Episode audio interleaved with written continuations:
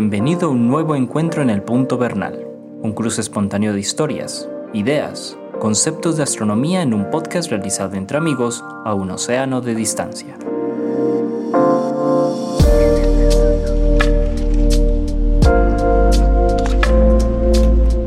Hola Antonio, ¿cómo estás? Bien, gracias Jorge. ¿Tú cómo estás? Excelentemente, pues aquí sobreviviendo al cambio climático en Colombia. Sabes que no está tan terrible Colombia en temas, en temas de temperatura. ¿Cómo está? Sí, aquí estamos viviendo, digamos, la época más cruda del verano. Impresionante. Más caliente. Impresionante. Las, semanas más calientes, ya en 15 días yo creo que esto empieza a hacerse menos cruel. Eso esperamos, Antonio. Hemos visto los reportes pues, en las redes y, sabemos que el Mediterráneo está terrible. Bueno, pero no con una humedad tremenda. No vamos a hablar mucho de clima. Yo sé que mucha gente está diciendo, ¿cuándo van a hacer la sucursal de Punto Bernal solo del clima? Solo del Porque hoy tenemos Una, un invitado muy especial al programa. Yo sé que las personas que, que escuchan siempre el podcast van a reconocer esta voz. Y bueno, hoy van a conocerlo en su, en su una faceta de académico, que es realmente lo que es. Eh, así que mm, no quiero ni siquiera decir el nombre. Por favor, salúdanos, mi apreciado. Hola, buenos días. Soy Joshua Giraldo. Quizás me habrán escuchado en algún capítulo de, del podcast. sí, sí. ¿Al principio o al final? A veces. siempre, siempre, siempre, claro. Ah, y bueno, mucho gusto. Joshua, dale, dale, Joshua. Ah, bueno, mucho gusto. Eh, soy Joshua, estudiante de astronomía estudiante de Jorge, de hecho, en algunas ocasiones de la carrera. Y bueno, su productor de confianza, supongo. Sí, sí, pues ya Antonio en una, ocasión anterior y lo habíamos prometido en la última vez que también habíamos había dicho que cuando vamos a invitar aquí está Joshua y hoy vamos a hablar eh, con, con él, hoy va a ser un programa a tres voces, vamos a hablar con él sobre la luz. Estamos conversando aquí antes de comenzar el episodio con Antonio no es un tema del que, del que uno acostumbra a hablar en astronomía. Y es muy raro porque la luz es, es el instrumento básico en astronomía. Pero bueno, no quiero... Claro que es, es el, el, mensaje que recibimos en astronomía, es luz. Por ahí es. Ese es lo... Sí, sí. Por ahí es. Entonces, muy bacano porque es un tema propuesto por Dios. Y como siempre, siempre comenzamos, siempre comienzo diciéndole Antonio, ponga usted la primera piedra de este, de este podcast, pero esta vez le vamos a pedir a Joshua ponga usted la primera piedra pues, de esta conversación. Listo. A ver, eh, tal como decía aquí Jorge, eh, a mí me parece que la luz es un instrumento de la astronomía. O sea, no es un auxiliar, no es simplemente un lugar, no, es prácticamente lo central con lo que se hace astronomía al día de hoy. A lo mejor en el futuro ya no eh, nos empezaremos a despojar un poquito de la luz con el tema de las ondas gravitacionales, por ejemplo. Eh, Pero en este momento y durante toda la historia de la astrofísica como tal, la luz ha sido la parte más central. Y a mí es un tema que me fascina mucho, porque antes de, empezar a descubrir la mecánica de la luz, digámoslo así, la forma en la que funciona la luz, todas las observaciones eran meras, eso, observaciones, o sea, no eran como mediciones de algo en específico. Y se sospechaba, se pensaba que lo más que íbamos a poder hacer era simplemente determinar como la posición de los objetos en la que lo veíamos en el cielo, pero no las propiedades físicas de esos objetos que vemos en el cielo. Y cuando empezamos a entender cómo funciona la luz, empezamos a ver que sí podemos empezar a estudiar esas propiedades de los cuerpos celestes. a mí me gustaría empezar el tema por ahí, en cómo la luz nos ayuda a investigar estas cositas de, de los cuerpos celestes. Pero para empezar a eso, tenemos que ver es qué es la luz. Exacto. Y ahí entonces quiero que Antonio nos ayude, porque Antonio con su experiencia y su, su trabajo con comunidades de todas las edades, a mí siempre me encanta saber cómo Antonio aborda justamente esa pregunta que formula. Cuando vas a hablar de la luz, ¿qué le decís a la gente, Antonio? Mira, eh, una definición que, que, puede aclarar un gran malentendido. Se han dado cuenta que en, el, eh, en las ciencias esotéricas y cosas parecidas hablan de las energías y, entonces dicen mucho el estribillo para que parezca más científico. Todo es vibración, somos vibración, somos vibración. Eso, es la luz. La luz es una, es una vibración de un medio. De un medio que yo no lo sabría definir, pero es, eh, realmente es una vibración. Mira que Los colores, ¿qué son? Son manifestaciones a ciertas frecuencias. Los distintos colores son manifestaciones a distintas frecuencias de una vibración. ¿Tú cómo haces para explicarle a una niña o un niño que es una vibración? Porque preguntarán, ¿pero una vibración de qué? No entiendo una vibración como una cuerda, como el aire, pero una vibración de algo. O sea, ¿cómo, profundizar en, en esa explicación? Seguramente ahorita yo voy a utilizar alguna analogía, pero ¿cómo lo haces tú? Mira, ahí hay un problema muy grave y es que entramos en el terreno de la física, porque una vibración es una vibración de un medio y yo yo soy bastante ignorante en ese tema y me pregunto, ¿qué, qué medio es ese? ¿Qué medio es el que está vibrando? Que vibra a distintas velocidades, por decirlo de una manera fácil, que decimos frecuencias, y, produce efectos distintos en cada una de las frecuencias que vibra. ¿Cuál es ese medio? Yo les cedo a ustedes que, que son físicos la, la palabra en ese sentido. Yo lo voy a intentar. Eh, pero sí, explicar la luz. explicar la luz como fenómeno es complicadito. Entonces, yo me lo imagino como que ustedes piensen que a través de todo el universo existe una tela a la que llamamos campo eléctrico. Bien. Y en simultáneo hay otra tela que cubre todo el universo a la que llamamos campo magnético. ¿Qué pasa? Que estas, que estas dos telas están entretejidas entre sí, no son independientes la una de la otra. Y entonces cuando uno pone o uno perturba estos campos eléctricos y magnéticos, uno genera esa vibración de la que habla Antonio, que se propaga a través de estas telas del universo. Ahora, esto, esto de las telas, pues es más como una, una analogía, una forma de entender la luz como, como fenómeno. una metáfora. Em, pero así como algo tangible que nosotros podamos decir, aquí hay algo, mm, pues como que no, ¿no? Pero eh, como estos dos campos están entretejidos y cuando uno perturba uno, perturba al otro, entonces decimos que la luz es una onda que viaja a través de estos campos, específicamente una onda electromagnética. Y cualquier fenómeno electromagnético es lo que nosotros en física y astronomía llamamos la luz. Solo que nuestros ojos están diseñados para detectar ciertos pequeños rangos esas frecuencias, un pequeño rango al que nosotros llamamos el espectro visible. Y, como decía Antonio, distintas mm, velocidades de, de estas vibraciones, no, mejor, distintas frecuencias de estas vibraciones nos dan a nosotros la respuesta neurológica de colores. Ahora, de cómo el cerebro procesa pues las ondas electromagnéticas, ahí sí no tengo ni idea.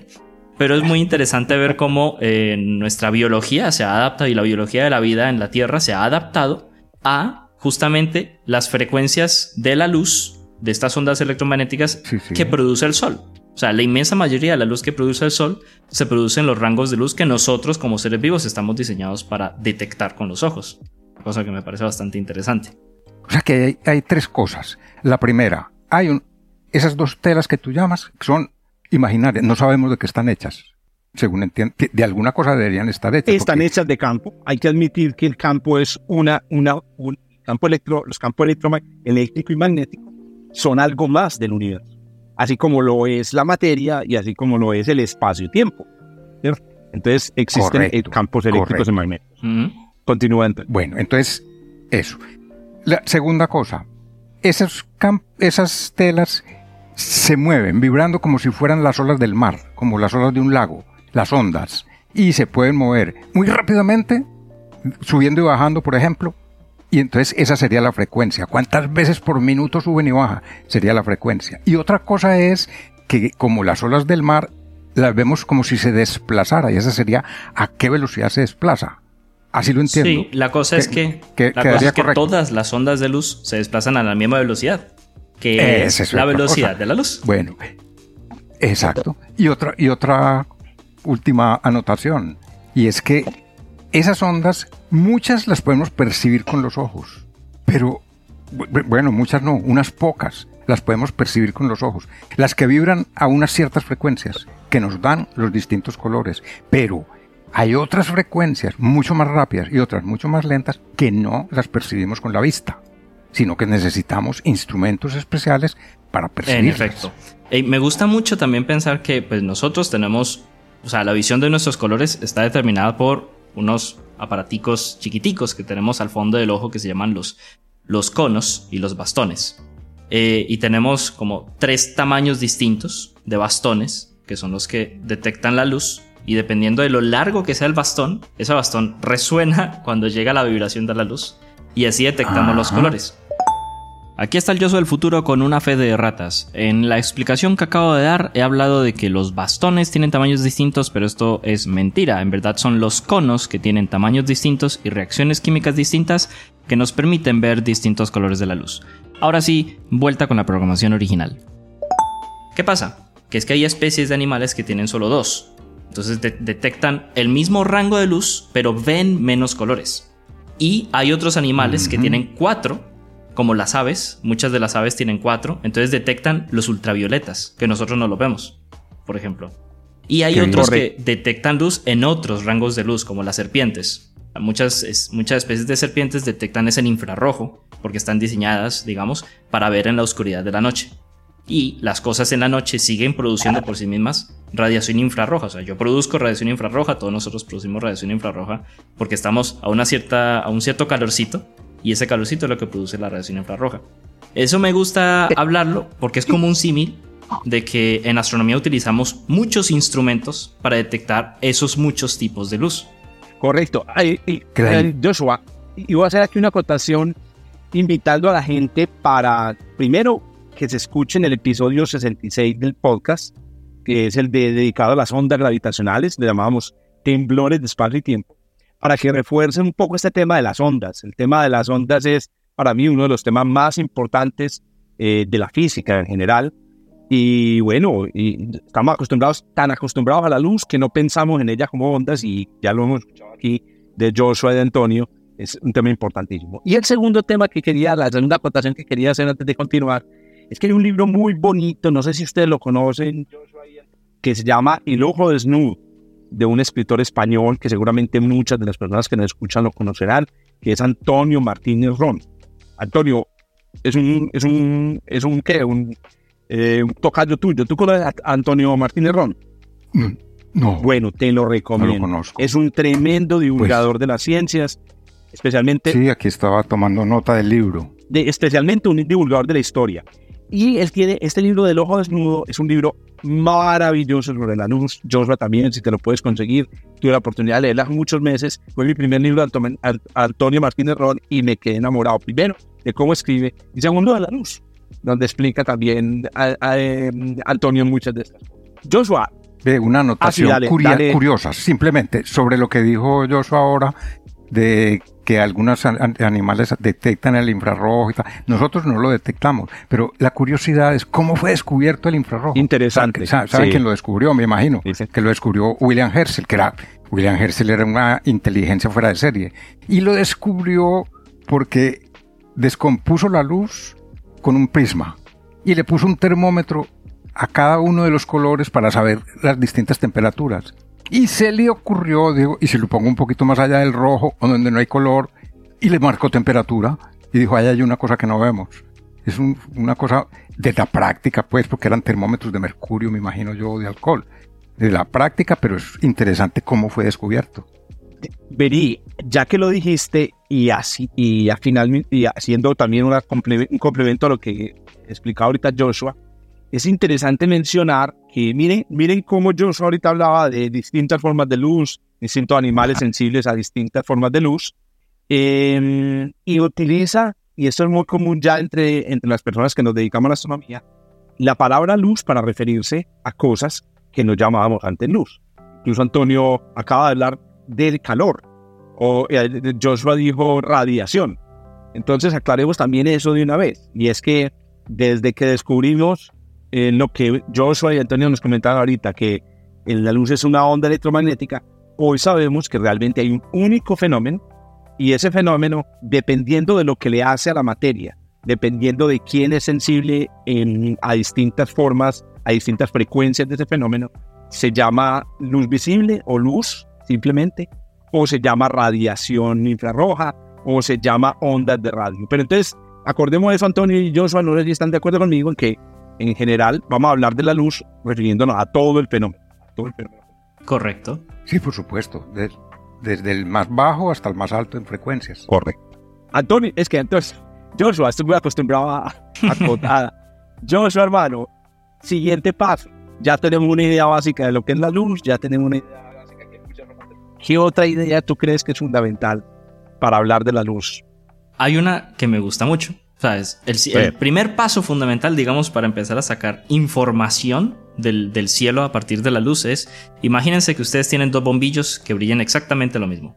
Los dos son bombillos, digamos, de 20 vatios. Pero un bombillo está más lejos que el otro. Entonces el bombillo que está más lejos se ve menos brillante. Entonces eso en astronomía lo podemos utilizar como una forma de medir las distancias de los cuerpos celestes. Lo que pasa es que la principal dificultad es hallar de cuántos vatios, digamos así, es la fuente que estamos viendo. Claro. Entonces es como, o sea, tenemos los ingredientes, pero tenemos que encontrar el cómo empezar a aplicar la receta. Es correcto. Mira, que son dos maneras, son como dos eh, cualidades distintas de la luz. Una es cómo la vemos y otra es cuánto se está produciendo. ¿Cómo, ¿Cómo, se llaman en astronomía esas dos? La una es la magnitud. ¿Cómo la vemos? Es lo que llamamos magnitud en las o brillo. ¿Qué tan brillante la veo? O brillo. ¿Qué tan brillante la veo? Y la otra, lo que produce, o sea, los vatios, vendría a ser... La luminosidad. La luminosidad.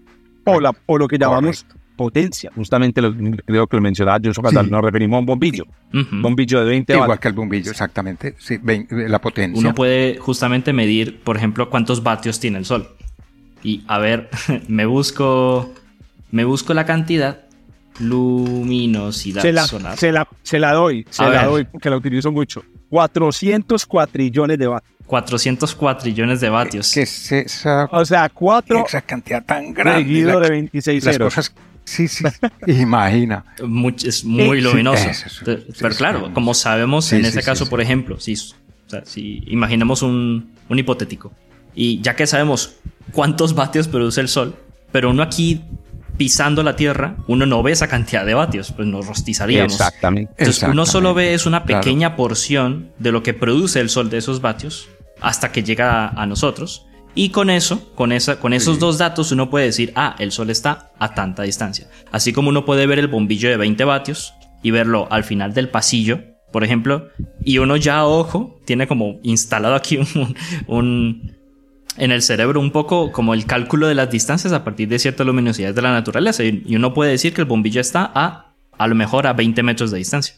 Sí, sí, sí. Pues forman como un triángulo esas tres variables. La luminosidad, la magnitud y la distancia. Un triángulo. Si se conocen dos, se conoce la otra. Y de hecho, en astronomía, pues usamos una pequeña ecuación que relaciona esas dos, que llamamos el módulo de la distancia. Entonces, el módulo de distancia lo que dice es, dime cuánto parece que brilla, o sea, cuánto uno ve que llega a la luz del objeto. Eh, dime cuánto brilla el objeto como tal, o sea, su luminosidad. Y yo te digo a qué distancia está. A qué distancia está. Eh, lo difícil es saber cuánto eh, es la luminosidad. Correcto. Esa es la difícil. Sí, yo, yo. Pero, pero hay, hay, métodos muy ingeniosos para encontrarlo. ¿ves? Yo ahorita antes de que comenzáramos mencionaba, sí, una frase que utilizamos mucho por aquí, y es la idea de que la astronomía es la ciencia de torturar, torturar fotones, eh, que es justamente lo que está, lo que está mencionando eh, Joshua. Y es como con mucho ingenio vos sacás de muy poquita luz información impresionante. Eh, pero iba, iba, a notarles, por ejemplo, cómo esta idea de la relación, esta relación de este triángulo, vamos a llamar este triángulo virtuoso entre, entre esas tres propiedades, es difícil, eh, es decir, ese triángulo es difícil de, manipular porque como dice Johnson, uno tiene que saber o la potencia y la distancia, que en el caso de la astronomía es difícil de determinar, o el brillo y la potencia, el brillo es fácil, entre comillas, fácil de determinar. Pero le iba a contar una anécdota histórica. Y yo en este, en este episodio nos acordamos de muchas anécdotas y es que yo no sé Me imagino que la, la de, la de. Ah, no, a ver, espérate, ahorita, ahorita contaste, te iba a contar una sobre Newton. No sé si la conocen. Ah, ya, ya. Venga. La primera vez que se determinó la distancia a una estrella la determinó Newton con ese triángulo que mencionaba Anton y con la, la ah, relación. bien. Pero miren cómo, cómo Newton, de manera muy ingeniosa, utilizó esta idea. Eh, Newton dijo, ¿a qué distancia estará la, la estrella Sirio? Y entonces dijo, pues muy difícil, porque es que para saberlo tengo que saber la potencia de Sirio. Y entonces Newton dijo, no, es que la potencia de Sirio voy a asumir que es la misma que la del Sol. Y entonces dijo, ah, Sí, no, sí, fácil, sí. listo, es, Sirio tiene la misma potencia del Sol. Bueno, después viene la pregunta, pero ¿cuál es el brillo de Sirio? Porque para saber la distancia, pues necesitamos el brillo. Y miren la- la- el ingenio de Newton. Newton dice, según mi experiencia y según los datos, pues digamos, de la astronomía de, su época, Sirio tiene más o menos el mismo, el mismo brillo en el cielo que Saturno. Y entonces resulta que, utilizando esa, esa idea, miren, sin saber de manera absoluta la potencia pues, del Sol, utilizando esa idea, y obviamente pues no nos da el programa para explicar los detalles matemáticos, Newton logró determinar qué tanto más lejos debía estar Sirio que Saturno de nosotros, ¿cierto? Para tener la misma potencia del Sol verse el mismo brillo de Saturno. Fue, Qué cosa pues. Oiga, el ingenio el ingenio. humano es lo más... ¿Y, y- y cuánto le dio? Ya. Imagino que le dio que está aquí pegada, Sirio, Les- ¿no? y no, y te cuento que Le dio millones, le, dio, le dio años luz. No, te, creo recordar haber leído esto en un, en un texto de historia de la astronomía, no me acuerdo si, si Newton lo expresó en años luz, eh, no sé, creo que es- esta unidad surgió más, más adelante, obviamente después de, de medir la velocidad de la luz en el siglo XVII, pero le- les cuento que le- no le dio muy lejos de la velocidad. Ahora, el único problema es que eso no lo pudo hacer conseguir. Pero digamos que ese triángulo es fundamental en la historia de la astronomía. Vea, pues. Muy bien. No, no, el eh, admirable el ingenio humano para, para resolver unos problemas que parecen absolutamente insolubles. Insoluble. No, ¿sabes? Ver, la, ¿cuál es la gen- otra gen- anécdota? La, la- la- la anécdota. No, tú la referiste alguna vez de- del filósofo Auguste Ah, ¿cómo? que, que, claro, que dijo, nunca vamos a saber de qué están compuestas las estrellas y, y muerto él descubren la, la manera de, de saber los componentes de una estrella. Sí, ¿Te señor. de esa, no? Uy, Sí, la claro, parte de los componentes de una estrella es muy interesante también.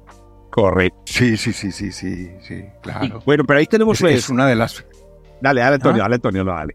No, digo yo que es una de las propiedades de la luz más sorprendentes. Más informativa. Hmm. Correcto. Sí, más informativa, claro, claro. Pero ahí tenemos pues la primera, porque es que yo estaba planteada desde el principio muy bacano, es listo, nos llega la luz, tomamos imágenes, vemos por el telescopio. Pero ¿qué se puede sacar de la luz? Ahí tenemos el primer dato, Joshua. Joshua, plantee lo siguiente, a ver, Listo. siguiente idea. Como justamente por ahí va Antonio, era la de hallar la composición de las estrellas. Y eso es una cosa que me parece increíble porque yo tengo un símil que para lo que es mi trabajo en este podcast usualmente viene a pelo. Y es, eh, yo trabajo eh, en audio, pues editando los audios aquí de, de Antonio y de Jorge usualmente en el podcast. Y lo que yo hago es, yo abro un programa de, de edición de audio y aplico una cosa que se llama transformada de Fourier. Entonces, para quienes no sepan, el audio también se puede interpretar como una onda, porque es sonido, y el sonido tiene información de la intensidad del volumen, es decir, qué tan alto y qué tan bajo hablo yo, y esa es como la parte más difícil de editar del podcast, porque eh, Jorge a veces se ríe bastante fuerte. Eh, pero también hay una parte importante y es las frecuencias. O sea, una nota de sonido puede ser grave ah, y puede ser aguda. ah. Entonces, todo ese rango de frecuencias está constantemente presente en una voz humana. Entonces, uno utiliza la transformada de Fourier para ver visualmente ese rango de frecuencias y qué tanto aporta cada frecuencia dentro del sonido. De modo que yo puedo, por ejemplo, quitar las frecuencias molestas como lo son las S. Las S suelen ser un poco molestas y sobre todo para ciertas personas que tenemos acentos que acentúan estos sonidos, pues uno con la transformada de Fourier uno puede enfocarse en esa frecuencia específica y bajarle un poquito el volumen de esas frecuencias. Ah, en el caso de la luz, es un símil que me parece que viene espectacular, porque lo que, lo que hizo Newton en sus experimentos con el prisma y de descomponer la luz en los colores es eso mismo, es descomponer la información de la luz en todas las frecuencias en las que viene la luz al mismo tiempo y a partir de Como si los colores fueran notas. como si los colores fueran en la notas. fueran las notas. Exacto. ¿Y qué tan fuertes son todos esos colores a lo largo de la luz de la estrella? Nos da información sobre las- la composición de la luz de la que viene esa estrella. Correcto. Que es el principio entonces de lo que nosotros llamamos el análisis espectral. A mí me gustaría, pues, no sean, Eso, dale, dale. dale. Me, me, me, gustaría mucho que Jorge explicara cómo se supone que obtenemos la composición de las estrellas a partir del el análisis espectral de la luz. Claro, claro. Sí, aquí, aquí es importante, Antonio Joshua, seguramente mucha gente que nos escucha eh, pues está muy al tanto de que en el siglo XX se descubrió que hay situaciones, eh, experimentos con la luz en, los las cuales la luz no puede eh, entenderse como una onda. Esto es una, esta es una idea muy, muy rara, muy rara, es una idea moderna, de la ciencia moderna, porque en el pasado una cosa era una cosa y ya, un elefante, un elefante, no más, un elefante, un animal con cuatro patas, pero un elefante no puede ser una gallina, ¿cierto? Eh, lo mismo en la, en la física, eh, una cosa es una onda y otra cosa es una pelotita. Entonces, eh, es inevitable siempre que se habla de la luz, hablar de esta, de esta naturaleza que en, física la llamamos una naturaleza. Entonces, repito, mucha gente habrá oído hablar de los fotones, ahorita lo mencionamos, torturar fotones, ¿cierto? Eh, para referirnos a la luz. Sin embargo, es muy importante que todas las personas que nos están escuchando mm, entiendan que para la mayoría de los fenómenos en los que la luz participa en astronomía, eh, la luz se la puede considerar, tal como lo hemos explicado hasta aquí, una onda electromagnética, una onda, un fenómeno que ocurre en los campos, en los, en los campos eléctricos y magnéticos. Pero entonces vamos a la, a la, al análisis espectral. Solo cuando la luz es emitida o es absorbida por la materia, hay que pensarla desde la perspectiva de que eso es una lluvia de, de granitos. Y entonces aquí entra la idea de, em, resulta que la materia de la que están compuestas las estrellas, las nubes de gas o nuestro cuerpo, em, esa materia tiene la preferencia a emitir granitos de luz, los llamamos fotones, ¿cierto? De un tipo o de otro, dependiendo de su composición química. Entonces, eh, lo que sucede ya para ir directo, por ejemplo, al análisis espectral, en el caso por ejemplo, vamos a poner primero de las nubes, la nebulosa. Tenemos aquí unos, hemos grabado episodios con Antonio sobre nebulosa. Eh, las nebulosas, como lo hemos explicado en, ese, en, esos episodios, están hechas principalmente de hidrógeno y de helio, como todo el universo. Eh, cuando el hidrógeno se lo excita, se, le, se lo obliga a emitir luz, tiene preferencia a emitir granitos, fotones de luz roja. Entonces es muy sencillo. Miren que eh, la idea es, si usted mira eh, una nebulosa y ve luz roja llegando de una parte de la nebulosa, usted sabe que ahí hay hidrógeno excitado. Eh, otro ejemplo muy sencillo, y ya con eso termino. Piense, por ejemplo, en el verde de las auroras boreales. Ahorita le pregunto a Antonio sobre, la, sobre las auroras, sobre su experiencia con auroras. Eh, el verde de las auroras boreales es un verde muy particular y no es debido a nada que ocurra, digamos, como entre las auroras y nosotros. Es porque cuando se toma el nitrógeno y el oxígeno de la atmósfera y se los hace emitir luz, estas sustancias tienden la tendencia a emitir luz eh, de, esos colores. Es decir, a emitir partículas, fotones que, tienen, que están asociados justamente a esos colores. Mi pregunta para Antonio era, Antonio, ¿ya viste tu primera aurora o no? Hombre, tengo esa tarea pendiente, con los nervios de que se me quede pendiente para siempre. Porque no se le ha llegado el momento. Sí, señor. No se ha llegado el momento. Voy a anotar por aquí, Antonio, tenemos que hacer un episodio de aurora es un tema muy interesante. Se viene el máximo solar ahora, 2025. Ah, ahora justamente vi que, que, se produjo una protuberancia enorme. Impresionante. En estos días. Sí, no sé si yo también la vio. No, no. Una, una protuberancia seguida de una eyección de masa coronal. Tremenda, fue tremenda la cosa. Bueno, muy bien, entonces, a ver, ya sabemos entonces que la luz prefiere emitir o absorber ciertos tipos de luz y ya con eso, entonces, y con el análisis espectral, o sea, con el principio que nos mencionaba Joshua, de descomponer la luz por notas, por colores, entonces tú puedes saber de qué están hechas las, las cosas que están allá afuera. Y vas a ver. yo seré un admirador de eso, siempre, siempre lo seré. Eh, de, cómo eso se usa para, para... Claro, porque es que eso es lo más sorprendente, es que piensen en la anécdota de Comte, y se da uno cuenta de que es que ni los más sabios de la época eran capaces de predecir que eso se podía. Eso, eso parecía un imposible. Sí, sí, sí. Y creo que, la, que, que, el, descubrimiento fue unos pocos años, un par de años después de la muerte de Comte, si no estoy mal. Sí, eso fue hecho, eh, creo que exacto, un año después por eh, Fourier, eh, Fourier, Fraunhofer. Por Fisó. Fraunhofer. Ah, Fraunhofer. claro, claro, claro. Que a propósito hay un episodio muy bonito, no sé si lo, si lo has visto Joshua o Antonio, de la nueva serie Cosmos, creo que la temporada 1, sí. un episodio hermoso, dedicado bonito. a Joseph Fraunhofer, sí. Tiene una historia personal. Qué bien. Él fue, un, fue, rescatado prácticamente de la calle por un noble, educado y, finalmente convirtió en el más fino artesano de, de, lentes y vidrios. Eh, y con esos instrumentos fue terminó descubriendo las líneas de Fraunhofer. sí, sí. Muy bien. Joshua, siga, hermano. Siga construyendo este edificio que usted, eh, usted nos, nos, hizo armar en este piso. Bueno, bueno. Entonces, tenemos la distancia, tenemos eh, la composición, ¿sí o qué? Eh, y también, es que con el tema de la distancia, es que surgen temas muy interesantes también, porque de repente, o sea, uno cómo hace para medir la, la, cantidad de, de luz que, que emite un objeto celeste. Y en astronomía empezamos a utilizar eh, varios fenómenos astronómicos a los que llamamos candelas estándar, que son fenómenos súper curiosos en astronomía, que se supone que eh, estos fenómenos, cuando ocurren en distintos lugares del universo, si es el, el mismo tipo de fenómeno, todos producen la misma cantidad de luz. Y se puede calcular teóricamente cuánto es esa cantidad de luz.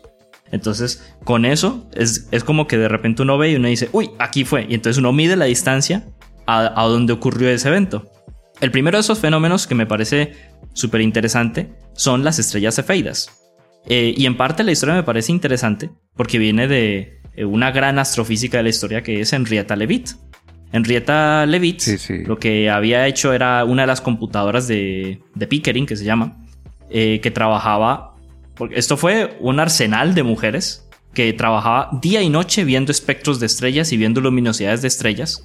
Cuando la época en la que empezó a surgir la espectroscopía, estaban constantemente clasificando las estrellas por sus espectros, que luego nos daríamos cuenta que era la composición de las estrellas.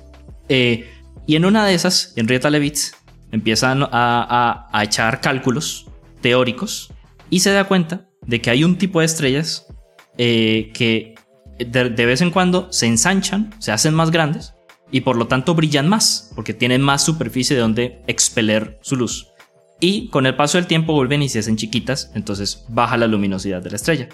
Y Henrietta encontró una ley de distancias en las que dice, mira, cuanto más rápidos sean los ciclos de la estrella, más luz emita la estrella por sí misma. Es decir, es más grande. Más Exacto, es más potente.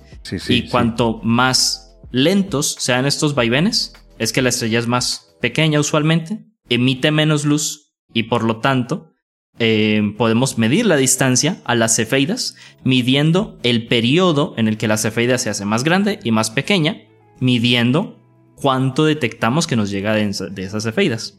Eso es una, muy bonito. Mira, pero hay que decir que eso necesitó un calibrarse. Sí. O sea, se necesitó una cefeida a la que se le conociera la distancia. Y la encontró donde? En los cúmulos globulares. Porque en los cúmulos globulares hay algunas de ellos que se pueden medir por otro método, que es el método topográfico. Entonces, si sé la distancia al cúmulo, sé la distancia a la estrella.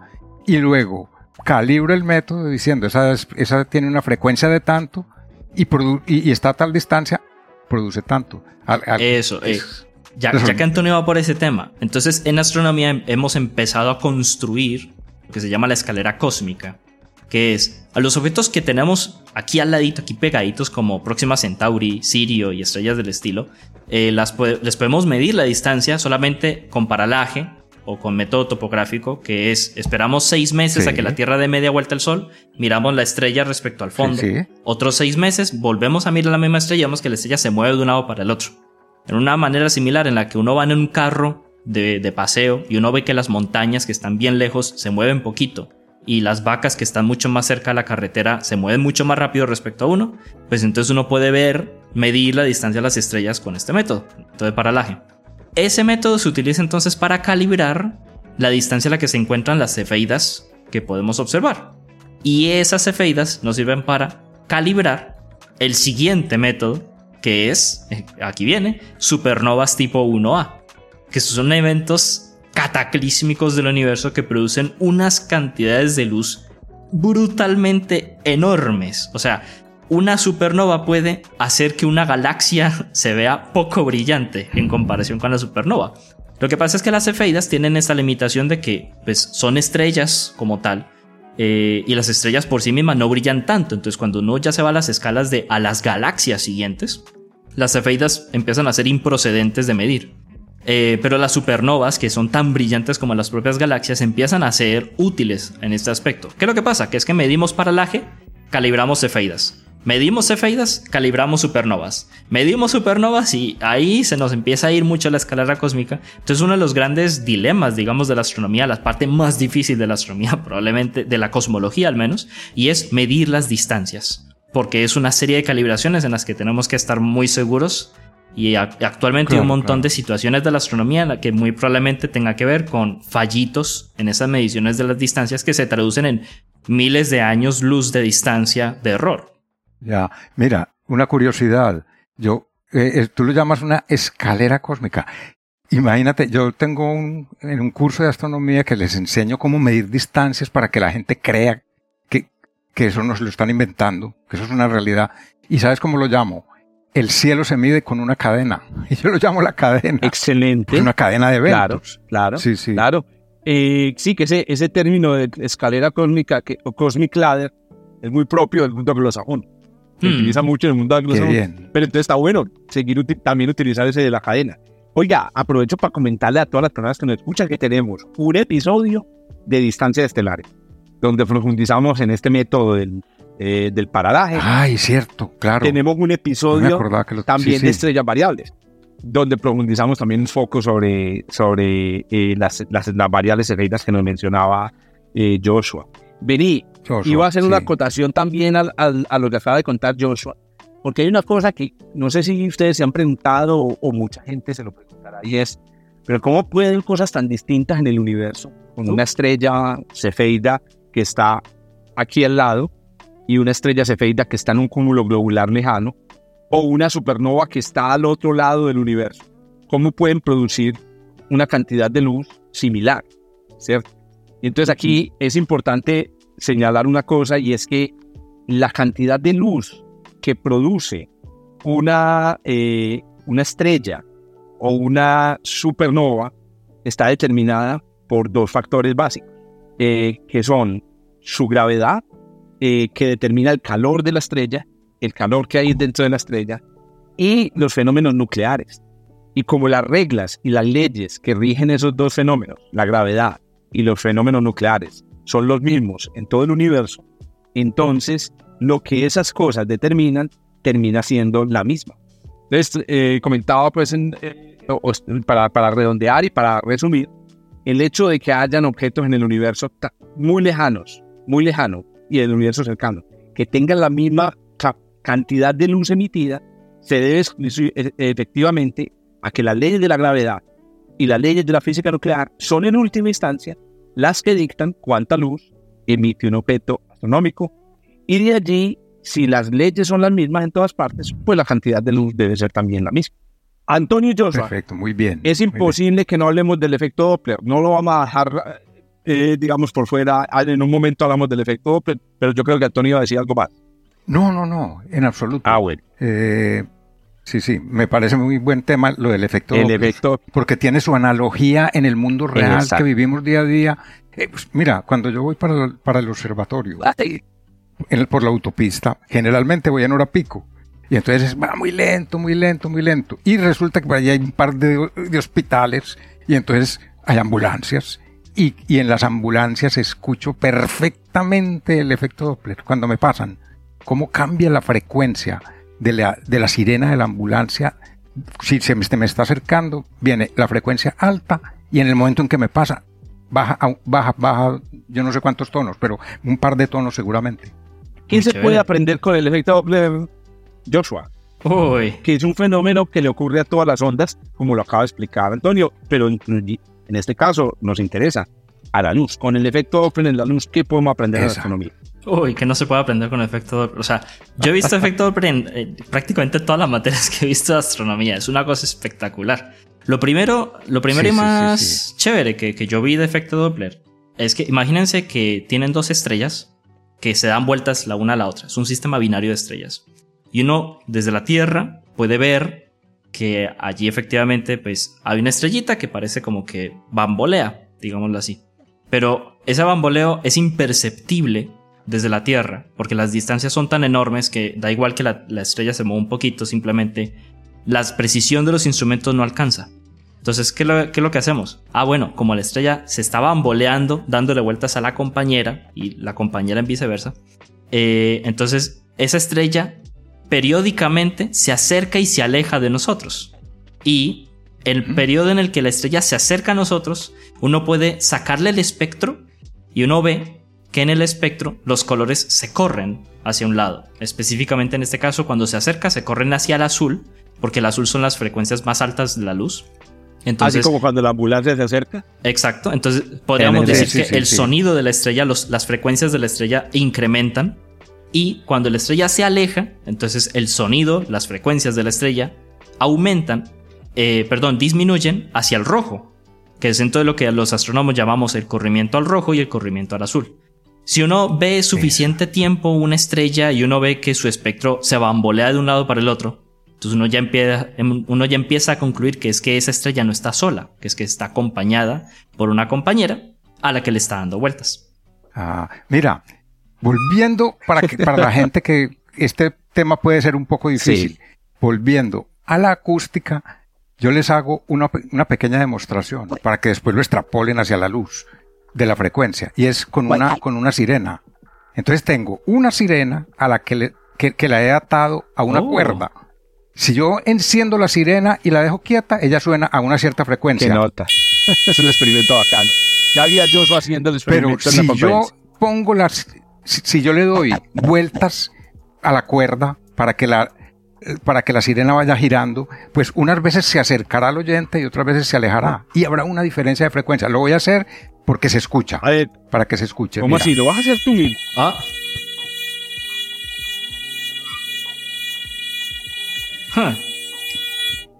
Aquí que estamos viendo el video, el experimento es demasiado sencillo, Antonio. Nunca lo había pensado y me parece buenísimo. Sí, sí. Buenísimo. ¿Sabes qué, en qué pensé? En, las, en estas ambulancias francesas. Que, que suenan como con un, un timbre variable. ¿Cierto? Que a veces es agudo, a veces grave, a veces agudo, a veces grave. O, o francesas o inglesas, no me acuerdo de las películas, cuáles son las, las sirenas que hay para ahí que suenan como con un, tono variable. Pero me parece una analogía muy chévere. Creo que hay que reforzarle a, todos los que, a todas las personas que nos están escuchando que la analogía con el sonido, si bien no es perfecta, o sea, uno no puede pensar en, en un color como en una nota, rigurosamente hablando, son fenómenos ondulatorios muy distintos, sí pueden ser unas muletas eh, eh, cognitivas muy chéveres para ayudarle a uno a, acercar a la vida cotidiana. Yo iba, yo iba eh, a poner otro ejemplo de uso del efecto Doppler en astronomía muy interesante. Y eh, pues el de Joseph es fantástico porque es el, es el ejemplo con el que, como lo digo él, hemos descubierto estrellas compañeras. Pero me imagino que yo solo iba a mencionar, lo voy a mencionar, también hemos descubierto los planetas, muchos de los planetas extrasolares. Exacto. Pero iba a mencionar el descubrimiento de la galaxia. Perdón, el descubrimiento de que vivimos en una em, estructura espiral, una galaxia espiral. Eh, ese descubrimiento se hizo gracias al efecto. Es decir, eh, de la misma manera que eh, Joshua nos explicaba que con el efecto Doppler y la, y la analogía de la sirena, que no me uno puede escuchar, ver cómo una estrella se bambolea. Con el efecto Doppler uno puede ver también que una estrella se aleja continuamente o que se aleja continuamente y continuamente, que se aleja continuamente, perdón, o que se acerca continuamente al, Sol. Y resulta que eh, voy a utilizar la analogía de Antonio y el, y el tráfico. Piensen en esto, si ustedes estuvieran en una gran rotonda, aquí estoy pensando en los campos elíseos, una gran rotonda, una rotonda gigante. Si ustedes están en una rotonda gigante, ustedes saben que normalmente los vehículos que están cerca al centro de la rotonda, pues no tienen que ir muy rápido para, para completar la rotonda, pero los que están más lejos tienen que ir muy rápido porque eh, la rotonda es grande en la parte externa. Entonces, entonces los voy a, les invito a todos a que, se, a que se ubiquen en un carrito que está en el centro de la rotonda. Es una rotonda gigante. repito, pienso en los campos elíseos, pero puede que ustedes piensen en otra. Bien, ¿qué va a suceder? Ustedes van a darse cuenta cómo las, los carros que hay alrededor suyo, algunos se adelantan y otros se van a quedando atrás. Entonces, cuando eh, eh, estudias o escuchas sus sonidos, algunos para sonar más graves, otros para ser más agudos.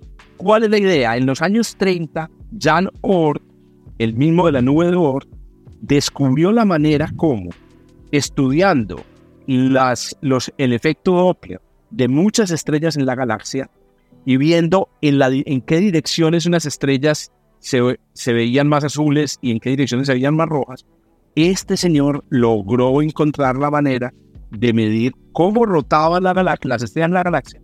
Y con el método de Oort se logró, después en los años 50, determinar cómo era la estructura de las estrellas, cómo se distribuían las estrellas y las nubes de gas en la galaxia, y de allí la estructura de la espiral de la Vía Láctea. Así que el efecto Doppler es tremenda herramienta para las... Mira, interesante. No, debemos olvidar que lo, quizá lo más profundo que, que ha producido el efecto Doppler. A ver. Y es que con él se descubrió que el universo se expande. Se comprobó, digamos, que ya teóricamente se había dicho, pero nadie lo había comprobado observacionalmente. Y el efecto Doppler permitió comprobarlo desde un punto de vista de la observación. Joshua, algo para anotar sobre el uso del efecto Doppler en la cosmología o en, otras áreas de la uh. astronomía.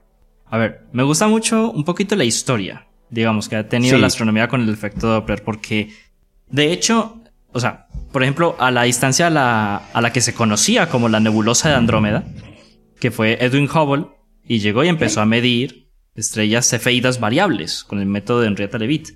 Eh, y cuando midió a qué distancia debería estar una cierta estrella cefeida variable en lo que llamaban la nebulosa de Andrómeda, pues Hubble vio que esa galaxia estaba, no me acuerdo a cuánto, pero como a lo mejor 1400 veces más lejos que cualquier cosa dentro de la Vía Láctea. Entonces ya se nos abrió un universo, literalmente, se nos abrió el universo. Antes se creía que el universo era solamente la Vía Láctea. Y con Edwin Hubble, digamos, las observaciones de Hubble, eh, nos dimos cuenta de que el universo es una cosa muchísimo más vasta de lo que, de lo que ya pensábamos que era. Pero empezar a hacer mediciones más allá empieza a ser improcedente con este método de las cefeidas variables y uno tiene que empezar a utilizar, por ejemplo, supernovas tipo 1A. Pero eh, empieza a ser también más útil utilizar el efecto Doppler cosmológico. Que esto es, uno mide una, la distancia de una galaxia a partir de qué tan lejos se aleja, o sea, qué tan rápido se aleja una galaxia de nosotros. Y uno descubre que cuanto más lejos están las galaxias, mayor corrimiento al rojo tienen, es decir, más rápido se alejan de nosotros.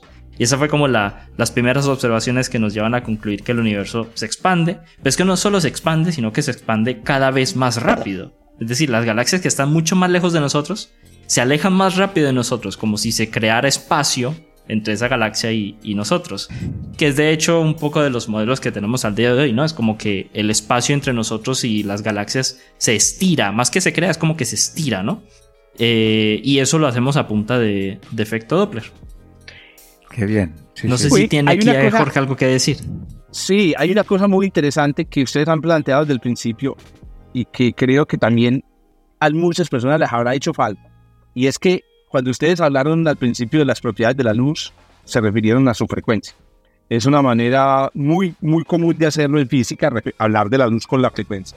Pero no mencionamos entonces que esa propiedad está relacionada con otra propiedad, que seguramente pues, la, pensamos, pero no la hemos mencionado hasta ahora, y es la longitud de onda.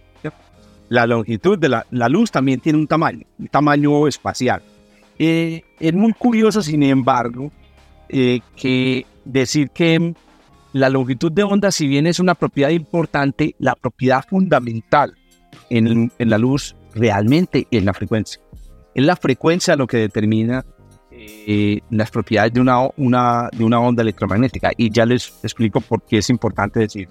Con el, en el caso de la, de, la, de la cosmología, se da una situación muy especial y es la mayoría de los libros y la mayoría de, como de las cosas de divulgación de la, de la, de la astronomía Em, le echan la culpa de la, del corrimiento al rojo cosmológico a un cambio en la longitud de onda de la luz.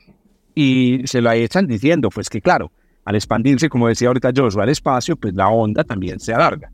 Y Y, curiosamente, cuando se estudia la cosmología en detalle, eh, lo que se descubre es que lo que se modifica en la luz realmente es la frecuencia. Y me explico muy rápidamente, porque de todas maneras, otra vez, muchas de estas cosas, Antonio nos advertía desde el principio, antes de que empezáramos, este, este episodio va a ser de mucha pista, cuidado. Eh, resulta que, piensen en lo siguiente, eh, si ustedes, entonces ahora imagínense la luz en, en, temas de tiempo, en temas de frecuencia, ya lo había explicado Antonio en algún punto, o Joshua. El azul es luz de mucha frecuencia, el rojo es luz de baja frecuencia. Entonces, yo me imagino al azul como, ¿cierto? Mientras que el rojo es... Muy bien, ¿qué sucede en la cosmología o en el universo? Ustedes imagínense una galaxia que está muy lejos de nosotros y por lo tanto que desde la Tierra se ve, su luz se ve llegar después de mucho tiempo. Vamos a imaginarnos una galaxia, por ejemplo, que esté a 10 mil millones de años en, en tiempo de, de, de, ¿Qué pasa? Cuando la luz sale de esa galaxia, sale del color que es. Por ejemplo, si de esa galaxia tiene estrellas recién nacidas, pues la luz sale azul. La luz empieza a viajar por todo el universo, viaja por todo el universo, el universo se va expandiendo, pero en realidad la luz, el tamaño de la luz, no, no experimenta el, cambio en, la, en, el, en el tamaño del espacio. Lo que va sucediendo es que a medida que la luz va viajando y finalmente llega a nuestra galaxia, aquí viene el detalle importante. Según la cosmología, el tiempo, los relojes, oigan pues, los relojes de la galaxia vistos desde la perspectiva de la Tierra funcionaban más lentamente. Es decir, esto no se percibe fácilmente con otros fenómenos, con la luz sí. Cuando nosotros vemos una galaxia muy remota, la galaxia, todo lo que ocurre en esa galaxia ocurre desde la perspectiva nuestra, como si fuera en cámara lenta. En cámara lenta. ¿Qué sucede? Entonces ahora piensen en eso. Si la luz salió azul y nosotros la vemos aquí en cámara lenta, entonces ¿de qué color la vemos nosotros aquí? La vemos hmm. rojiza. Exactamente. Entonces es muy curioso porque toda la vida hemos explicado el, enrojecimiento de la luz como un efecto del espacio, pero en realidad el, el enrojecimiento de la luz en cosmología es un efecto del tiempo. Hace poco salió un artículo, no sé si lo vieron Joshua y, y Antonio. Joshua de pronto que está tan conectado con el, con el podcast desde el observatorio, debió haber escuchado de esto, pero hicieron unas medidas en astrofísica para ver si ese efecto de cámara lenta, que debería verse en galaxias remotas, se ve. Y resulta que lo midieron. Si tú ves en una galaxia que está muy lejos, ves explotar una supernova o ves un quasar cambiar su luz, pónganle no, tomen nota de lo que les voy a contar, se ve en cámara lenta. Se ve como si fuera más despacio. Esa observación que se hizo hace poquito confirmó que esta, esta idea es una idea, una idea correcta. La idea, pues, digamos, que describe el fenómeno correcto. Eso sí está muy volado. es muy volado. Sí, sí, sí, claro, claro. Es, diferente, pues, a la concepción, que se tiene normalmente. Y déjenme anotar lo último. Y es que cuando uno entiende eso, de que el corrimiento al rojo cosmológico es porque no ve la luz en cámara lenta, la luz que viene de muy atrás en el tiempo, eh, puede entender otro efecto Doppler que seguramente también ustedes conocen, que es el efecto Doppler cerca a los agujeros Que la luz que sale cerca de un cuerpo muy pesado, o muy denso, perdón, cuando llega a nosotros se ve muy enrojecido. Se ve, es, en realidad quiero hacer una precisión. Llamar efecto Doppler a esto no es correcto. ¿Por qué? Porque el efecto Doppler es exclusivamente el cambio en la frecuencia eh, debido al movimiento, como, lo, como en la analogía que, que planteaba Antonio. Pero si el cambio en la frecuencia es debido a un efecto de ralentecimiento del tiempo, ya es un efecto de corrimiento distinto. Entonces, tenemos el corrimiento cosmológico de la frecuencia, que es el que acabamos de explicar, y está el corrimiento claro. gravitacional. Entonces, miren, pues ahí está, pues la luz como una fuente que infinitamente rica de información, yo. Sí, sí, sí. Dale, dale, No, adelante, adelante, adelante. yo quería que también le resolviéramos a la gente varias preguntas, Joshua y Antonio, antes de terminar.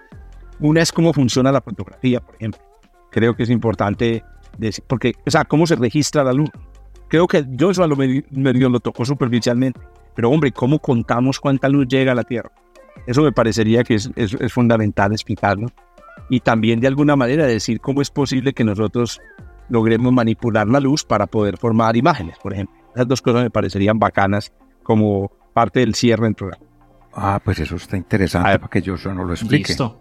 Eh, a mí siempre me gusta primero comenzar con la diferencia, como insiste mucho de mis profesores de pregrado, que es Juan Carlos Muñoz, que una imagen no es lo mismo que una fotografía, ni de lejos. A mí me gusta como simplificar, digamos así, la explicación de la manera siguiente. Lo que uno tiene en el celular es una cámara que toma fotografías. O sea, llega la luz al sensor del celular y el celular lo único que hace es ver de qué color es la luz que llega a un píxel del sensor. Y luego eso es lo, que te muestra. Entonces, en una fotografía no hay mucha más información de la que se ve. Es decir, lo que ves es todo lo que hay. El píxel está en esta posición y tiene este color. Listo. Que eso de por sí es un logro tecnológico bastante impresionante. Pero es que en astronomía lo que hacemos es tomar imágenes. ¿Por qué le llamamos imágenes? Porque lo que hacemos nosotros es tenemos un aparatejo que es CCD, que es, eh, me recuerda las siglas, por, eh, Jorge. Charge. Charge Coupled device. Sí, es como dispositivo de carga acoplada. Sí. Eh, y no se llama cámara porque lo que está haciendo este sensor es cuando recibe un fotón de luz, o sea, un, granito de luz, y llega a uno de los píxeles del sensor, lo que hace el sensor es registrarlo a partir de una pequeña corriente que llega a algún sitio. O sea, el sensor lo único que se encarga es de recibir la luz y mandar la información. Y eso llega al computador en donde por fin se, se interpreta. Entonces, ¿qué hace el, el, el CCD? El CCD recibe el fotón y lo manda como, como electricidad. Lo que pasa es que la CCD tiene como, lo podemos entender como cubeticas. O sea, cada píxel en verdad es una cubetica de luz en la que puede recibir una cantidad determinada de fotones hasta que se llena. Y cuando se llena, empieza a, em, como a desperdiciar, no, desperdiciar, no, desperdigar la luz en exceso que le llega hacia los otros sensores de los laterales, lo cual nos permite no perder luz, sino más bien distribuirla y cuando la analizamos lo que decimos ah, ah, es que hay una fuente de luz que es más fuerte de lo normal, por ejemplo, y, sin perder información. Eh, y todas estas señales eléctricas que al final lleva la CCD hacia el computador, es un montón de información que tiene el color de la luz, o sea, la frecuencia, la intensidad de la luz, o sea, cuántos fotones llegan, y la posición de la que viene esa luz. Entonces con eso podemos hacer un análisis astronómico impresionantemente amplio con un único instrumento que es la CCD. Correcto. Antonio, yo quiero que tú nos expliques, porque aunque eso ya no se, digamos, no es de tan, no es tanto, no es tan usado, pues la mayor parte de la, de la historia de la astronomía moderna fue así. ¿Cómo funciona el mismo proceso, pero con una película? O sea, químicamente. ¿cómo, ¿Cómo, se hacía antes claro, químicamente? Claro, eso, porque hay ciertas sustancias que son sensibles a la luz. O sea, que si yo las someto a la luz, cambian de color. Entonces, por ejemplo, en la fotografía blanco y negro, como se descubrió el daguerrotipo, ¿cómo, cómo lo hicieron? Descubrieron que unas ciertas sales de plata, si se ponen a la luz, se ennegrecen. Entonces lo que hicieron fue teñir un, acetato con esa, con ese o, vidrio, o, vidrio como en las placas a mí, del, a mí me tocaron las placas de vidrio en el, en el telescopio del Fabra de 17 por 24 centímetros placas de cristal. Hágame el favor, o sea, ¿hace cuánto? No, no me tocó usarlas. muchas, 20 años. No me tocó, no me ah, tocó usarlas porque ya las usaban de, de acetato. Pero en, los primeros, pero estaba pues todo un archivo de placas de cristal que es una preciosidad de archivo. Y, y resulta que les gustaba más. Cuando hubo las dos posibilidades, les gustaban más las de cristal porque la distancia entre estrella y estrella se medía con un micromicrómetro, que es un microscopio especial para medir esas distancias. Y las placas de acetato con la humedad se estiran, entonces la distancia, hay un error pequeñísimo, ah, pero lo hay. Interesante. Pero lo hay, que no lo hay en las de, en las de cristal. Uh, qué interesante. Qué interesante, no lo y, y, decías que estas sales de plata eh, se ponen es oscuras al contacto con la luz. Creo que cambian de color, de, claro a oscuro me parece que es. Me lo imagino es como el negativo de las fotografías, ¿no? Exacto. Sí, sí. Por eso es que todas las fotografías son negativas. Sí. Antiguas, pues, digo. entonces, ¿qué ocurre? Que, Antonio, que tú, si se expone. si, yo, yo tenía cuarto oscuro, claro. Uh. yo revelé mucho tiempo y, y empecé, reve- no, y siempre revelé en blanco y negro, porque las de color, cuando yo tenía eso, había que mandarlas a Estados Unidos. No te puedo Sí, sí, creer. Entonces, no, no habían revel ¿Y- ¿Y máquinas de sabes cómo le sacaban No. el color a las, a las imágenes? Exacto. Entiendo que tenían tres tipos de grano, sensible a la luz, Sí. algo así. O sea, Ah, rojo, como, la- como el- verde. como en los ojos que y- mencionaba Como el ojo, parecido, sí. escucha. Te- tres tipos de grano tenían. Y entonces combinaban los tres tipos de grano de los, de los tres colores primarios para dar los colores intermedios. Pero yo nunca me metí pues mucho en ese mundo de la, del color. En la, en la Por- química. sí. Claro. En, en el otro sí me tocó y, es- y eso es maravilloso uno ver en la cubeta cómo va apareciendo el color cuando uno, cuando uno lo desarrolla. Eso- eso es un- Espectacular. es, es una, una cosa preciosa uno ver aparecer las imágenes. Pero o sea, a ti te llegan las placas. Oíste, Antonio, ¿y Un por qué se a ti te llegan las ¿Ah? placas y eh, parecen como, Dale. o sea, planas, o sea, blancas. La- no, las, ellas vienen tapadas. Vienen tapadas. Las placas vienen tapadas, porque si las someto a la luz se vela. Ajá. Vienen tapadas. se ponen negras. Entonces se le pone, Sí. por ejemplo, las- en- en- hablando del telescopio de 1904, llegaba la placa de cristal y eso venía tapado con un papel negro. No le entra luz por ninguna parte. Sí. Entonces se metía con papel y con todo al, a- al telescopio. Por un, por- se, se entraba como en por un carril al telescopio con papel. El telescopio estaba cerrado con una tapa. Entonces se quitaba el papel. se- uno jalaba el papel, tiraba, tiraba del papel y lo sacaba. Sí. Entonces ya, Sí. cuando abría el la tapa del telescopio, Estaba preparado. entraba luz y en unas partes entraba más luz que en otras, dependiendo de lo que estaba fotografiando. Donde hay una estrella entra más luz, donde no hay estrella entra Claro. menos. Y entonces, según la cantidad de luz que entrara, la, la, la parte sensible cambiaba más de color Uh, o menos. y entonces ahí daba los tonos de gris. Uy, pero en ese caso, el interior del telescopio era en sí mismo como una cámara oscura. Claro, él Oh, tenía que ser negro. Y, y el, y mira, el telescopio del Fabra tiene una curiosidad y es que tiene 6,20 6,20 metros de longitud. Y entonces en el, en el extremo de, le- lejano al observador está la tapa, que es la que no permite que entre la luz. Esa está en el extremo lejano. Y entonces, ¿qué hace uno? Mueve una palanca aquí y lo que hace es quitar la tapa. Y ese es el obturador del telescopio. Hágame el favor. Sí, sí. Una cosa. Venía, Antonio, pero me, me queda una duda. Eh, tenías entonces que apuntar al objeto, Sí, al, al objetivo con un, con un telescopio auxiliar, es un, un apuntador. Claro, es que el telescopio es doble. El telescopio re- realmente es triple. Tiene un telescopio Ya. visual, que es de 38 centímetros Sí. de diámetro y 620 metros de longitud. Paralelo tiene la cámara, que tiene 4 metros de longitud focal. Y la, y la tapa, y su tapa. Y paralelo está Sí. lo que llamamos en un telescopio normal el buscador. Pero eso, yo no, no he usado el buscador. Ese buscador Tremendo. no lo he usado en mi vida porque este telescopio es más fácil de poner por coordenadas. Entonces yo busco por coordenadas. Nunca he usado el buscador. el buscador no lo usa usualmente como para telescopios de aficionado, pues.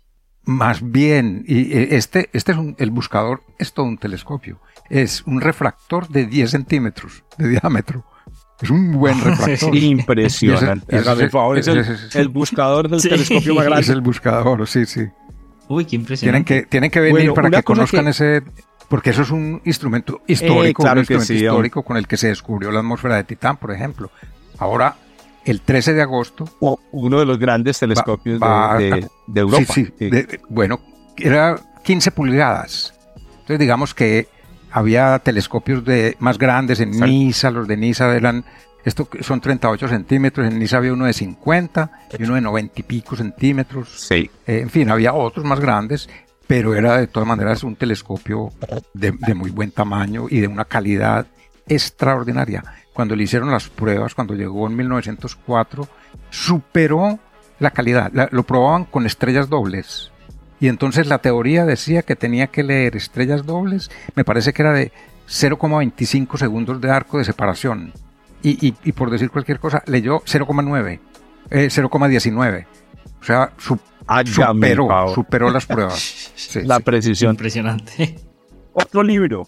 Otro libro para recomendar, ya que mencionabas ahorita del- de las placas de, de, de vidrio, las que tomaba las fotos en ese entonces, es, lo hemos mencionado en otros episodios, El universo de cristal, de Dava Soben. Ah, y con Muy es- interesante.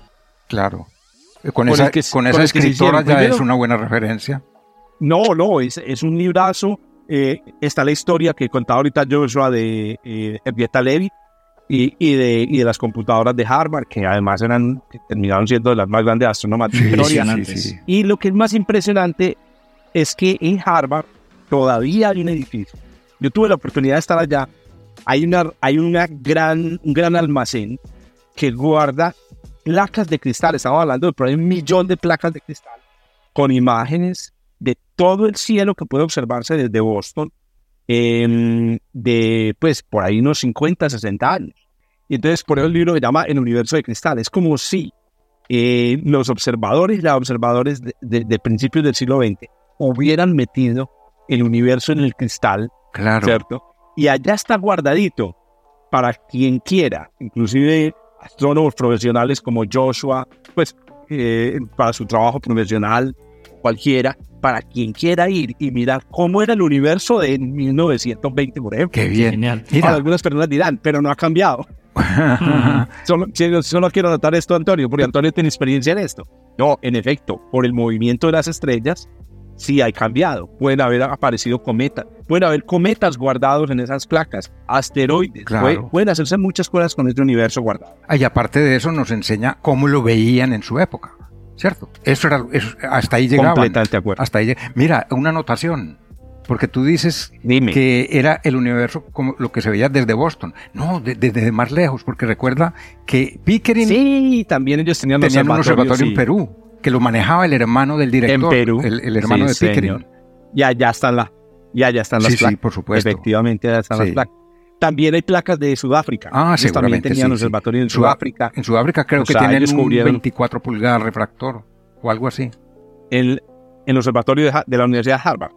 Ah, no sé, no sé, yo hablo del... del, del- Ah, ya, ah, ya está. no, este era inglés, Story. este era inglés. Ya, ya. Bueno, muy bien. Ahí tienen, pues, miren, un programa completo. ¿Cuánto nos tiramos? En este momento llevamos cuánto. Antonio, tú eres nuestro contador del tiempo Eh, oficial. Yo creo, llevamos una y hora 12. y, me parece, y 12. Ah, Sí. dame. sí, sí. No, es que claro, en- eh, a tres manos es muy, es muy y porque jodido. Joshua es, es muy, es, es un, es un vaquiano Eh. en este tema. A ver, a ver, a ver, a ver, algo de pico, Sí, sí. eso, es lo de vaquiano, Antonio. Ah, ya no, ya no se usa la palabra. Yo nunca la he escuchado. A ver, no, yo yo No, no, la no conozco. me digan. En Colombia se usaba mucho. A ver. Un vaquiano es una persona Ah. hábil para, una, para algo. Ah, Entonces, por ejemplo, los vaquianos, los- eso lo usaban mucho en, en- en ganadería. Los que enlazaban en un vaquiano para el, para el lazo. Ah, ah, Sí, sí, sí, sí. Ve, yo pensé que esa palabra se usaba en Colombia. Aquí no se usa. bueno, pues, o sea, yo no la he escuchado. A lo mejor en otros Y sitios yo- sí la usen, pero. Es que yo vivo en otra época. Yo soy una generación, yo soy una generación, una generación, punto cinco generaciones más adelante que Antonio. Ya no la- ¿Cómo te parece? y yo, yo soy así, es como dos generaciones por debajo. Con razón, mis hijas Bueno. se, se- se burlan de mí cuando les digo ciertas Se cosas. pierden. No, porque le- les, da pena decirme, ¿qué quiere decir eso? Imaginen mi nieta.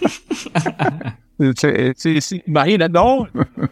Bueno, eh, aprovechemos, ya que ya Antonio mencionó esa cualidad de Joshua, que, que es un vaquiano, que es un, vamos a llamarlo también, que ¿no? un buen divulgador, para que Joshua se despida contándonos dónde encontramos material sobre tu, tu material divulgativo, Anto- eh, Joshua, qué programas tenés, qué, qué proyectos tenés en divulgación, dónde te podemos buscar en redes Uh, sociales. A ver, yo tengo un canal en Instagram y en YouTube que se llama Este Rincón del Cosmos. Y en él hablo de cositas de astronomía. Pues. Muy chéveres. Bien, Este Rincón del Cosmos en YouTube e Instagram. Y aquí en Medellín, pues tam- también trabajo en otras cositas de, de comunicación y divulgación. En particular, hago parte de un grupo en el Planetario de Medellín que se llama Prometeo, donde hacemos charlas de astronomía enfocada para estudiantes de, colegio, en- de bachillerato de colegio, entre unos 15 y 20, 22 años. Eh, hemos hecho charlas de todo tipo, o sea, hemos hablado de cometas, de planetas, de la luz, y, o sea, de un montón de temas, lo que se nos vaya ocurriendo y lo vamos charlando y es más como un grupito donde nos sentamos todos a hablar junticos de astronomía. Eh, y también hago parte, Esas charlas están grabadas. algunas de estas están Joshua, grabadas en el canal de astrosur.org en YouTube. Sí, que esas nos las graba Perfecto, un muy, listo, ahí muy tenemos. buen compañero. vamos, a, vamos, a, vamos a poner estos enlaces en el texto que acompaña este episodio, entonces para que no dejen de... Bueno, ibas a, a señalar Sí, otra y última. ya de último, eh, participo y soy cofundador de un grupo de divulgación de astronomía aquí en Antioquia que se llama Hermes, Mensajeros de la Ciencia. Nos pueden encontrar en Instagram como Hermes Divulgación y así en las otras redes sociales. Y nosotros nos dedicamos a hacer charlitas y eventos de astronomía en distintos colegios y veredas y lugares aledaños a Medellín y también dentro de Medellín para llevar la astronomía a donde, a donde se nos sea posible. Claro, claro. Antonio, estamos sentados aquí tres generaciones de divulgación de la astronomía en Colombia, hermano. Porque ah, yo, pues yo puedo asegurar esto. Yo soy, yo lo he dicho muchas veces, yo soy em, alumno tuyo. O sea, yo aprendí a divulgar escuchando las charlas tuyas de Alonso, de, bueno, de Gabriel Jaime. Y claro, yo le puse mi, mi, propia firma a mi, a mi estilo de divulgación, pero yo soy. Y yo creo que Joshua, aunque Joshua, yo no sé, a ver, vamos a hacer una, prueba. Antonio, ¿de dónde es Joshua? ¿De dónde es Joshua? ¿De qué, de qué lugar del planeta? Hombre, no identifico el acento. No. Ah, es que Joshua tiene un acento muy, muy peculiar. Muy peculiar. Las personas que nos escuchan aquí en España, hagan, pónganle pausa y hagan cuenta a ver si de pronto pueden adivinar ese castellano peculiar de ellos. Joshua, confeses, hermano, ¿dónde es usted? Yo soy de Cali, Valle del Cauca. Ah, de Cali, vea. Sí. qué bien, qué bien. Pero mira que no tiene el, el acento arrastrado. ¿Por qué no tiene acento arrastrado así de Cali? porque es que mi familia, mi familia es uno de esos ejemplos de, de la pluriculturalidad en Colombia. Mi madre es caucana, es de Popayán. Mi padre es de Antioquia, él es paisa. Eh, y mis hermanos, que los dos son mayores que yo, bastante mayores que yo, eh, fueron criados en Buenaventura. O sea, sí, nacieron ni siquiera en Buenaventura sus, ah. sus primeros años. y yo nací en Cali, digamos, por accidente. Em, y me crié los primeros años en Buenaventura también. Los primeros tres años más o menos. Y ya el resto de la vida estuve en Cali hasta hace unos seis años que vine aquí a, Tierras Paisas a estudiar astronomía. Qué bien, muy bien. Entonces Joshua es un blend. Joshua es un blend de acentos. Y a eso suma, sumémosle, voy a hablar por ti Joshua, pero atrevido que Joshua como tiene estas, digamos, eh, habilidades y, y, trabaja en comunicación, ha aprendido también a tener un, un acento como de locutor. Entonces, es decir, yo por ejemplo no dejo de ser montañero, aunque haga podcast, aunque haga conferencias, no dejo de hablar como un arriero, pero Joshua ha logrado moderar su acento. Pero entonces lo que quería terminar diciendo es que Joshua ya lleva años aquí en Medellín y yo sé que yo, Joshua, voy a hablar por vos también otra vez, ha recibido parte de esta herencia, de esta, de esta herencia divulgativa de la ciudad.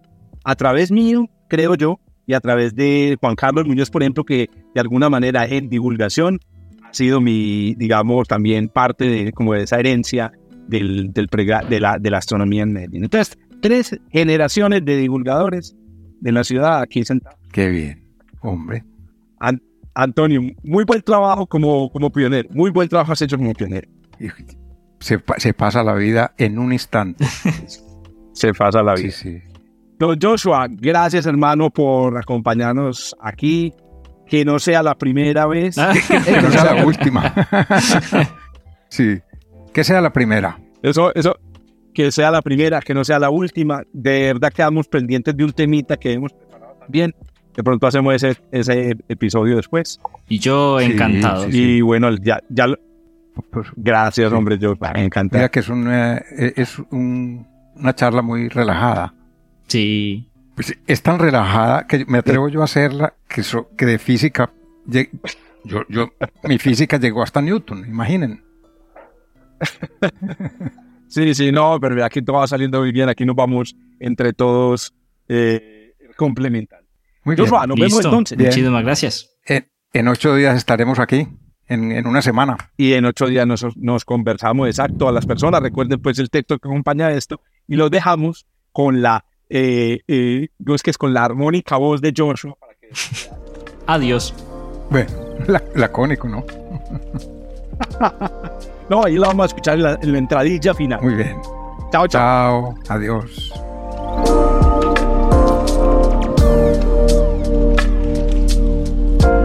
Punto Bernal un podcast de astronomía realizado por Antonio Bernal, divulgador del Observatorio Fabre en Barcelona, y Jorge Zuluaga, profesor de astronomía de la Universidad de Antioquia en Medellín, Colombia. En la producción y edición, Joshua Giraldo, pregrado de Astronomía de la Universidad de Antioquia. Hasta el próximo encuentro.